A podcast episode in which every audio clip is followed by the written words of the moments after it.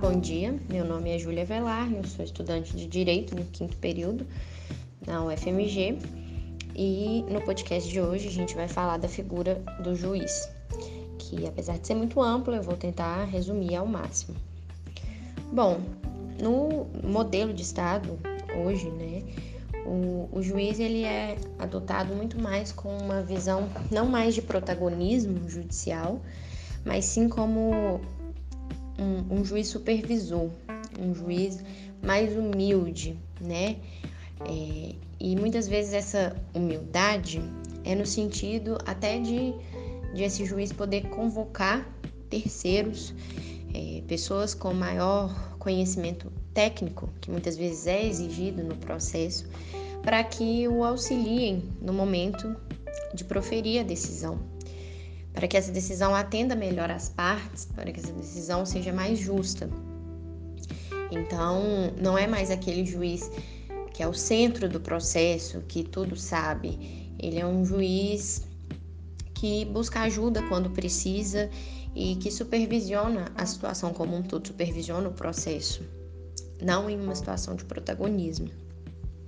Além disso, é um juiz inerte até mesmo pelo princípio dispositivo, né, que, que postula que o juiz ele só vai agir com prévia provocação das partes, né? Então ele não é mais aquele juiz que interfere diretamente na, no processo com base em suas percepções pessoais, é um juiz inerte. E nessa toada também é importante ressaltar que a diferen, diferenciar, na verdade, né, o juiz impessoal do juiz neutro, que muitas vezes se espera que o juiz seja impessoal e neutro, o que não é possível. É claro que a impessoalidade é algo que deve sim ser cobrada do magistrado, na medida em que ele não pode tomar parte é, de nenhum dos lados, né? não pode tomar parte de autor ou réu. E... Mas o juiz neutro é uma figura inalcançável, na medida em que o magistrado é uma pessoa, é um, é um indivíduo, né, que tem percepções e tem vivências que jamais serão deixadas de lado no momento que ele for proferir a sua decisão. Isso é, é quase impossível, porque além da, de julgar ali, a, a pessoa do juiz ele tem vivências, né? Tem percepções próprias, inerentes. Além disso, o, o juiz, a figura do juiz no processo, tem que ser aquele que escuta as partes, né? Que leva em consideração os argumentos das partes. É, até mesmo para fundamentar suas decisões, né? Não surpreende as partes com algo novo nas decisões, isso é muito importante. E, e que fundamenta essas decisões no sentido de explicar mesmo para as partes, né, convencer as partes e também toda a comunidade de intérpretes do sistema, né? Então, quando o, juri, o juiz ele profere suas decisões, ele convence, tem que convencer não só as partes do porquê dele estar proferindo essa decisão, mas também todo, toda a comunidade, né? Porque lembrando que temos o princípio da publicidade das decisões também. Então, essa fundamentação tem o dever de convencer todas as pessoas que têm acesso àquela decisão.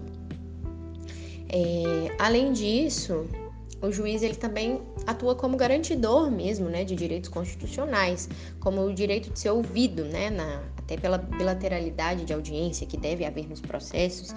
É, ele tem a função de garantir também a simétrica paridade de armas, a ampla defesa, o contraditório, de modo a analisar e permitir espaço processual mesmo, né, para que haja a plena influência das partes no processo, isso é muito importante.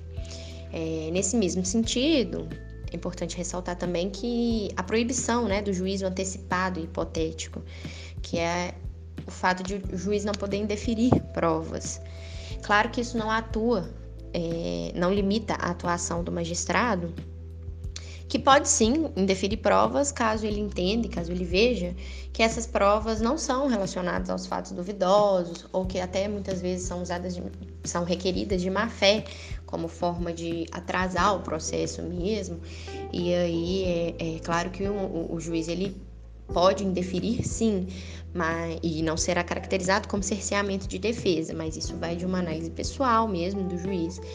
Mas esse juiz antecipado e hipotético é proibido, é, porque o juiz não pode cercear a defesa, né? As partes têm direito de interferir no processo de maneira ampla, de maneira plena.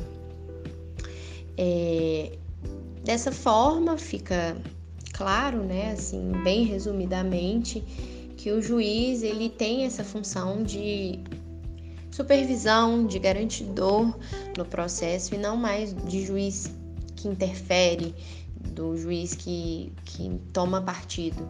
É um juiz impessoal e garantidor de muitas vezes de direitos constitucionais, de um processo é, em que há a garantia dos princípios constitucionais da ampla defesa, do contraditório, um juiz que leva em consideração tudo que as partes falam, que fundamenta suas decisões e que age com a provocação das partes, um juiz supervisor e humilde e não em, em posição de protagonismo.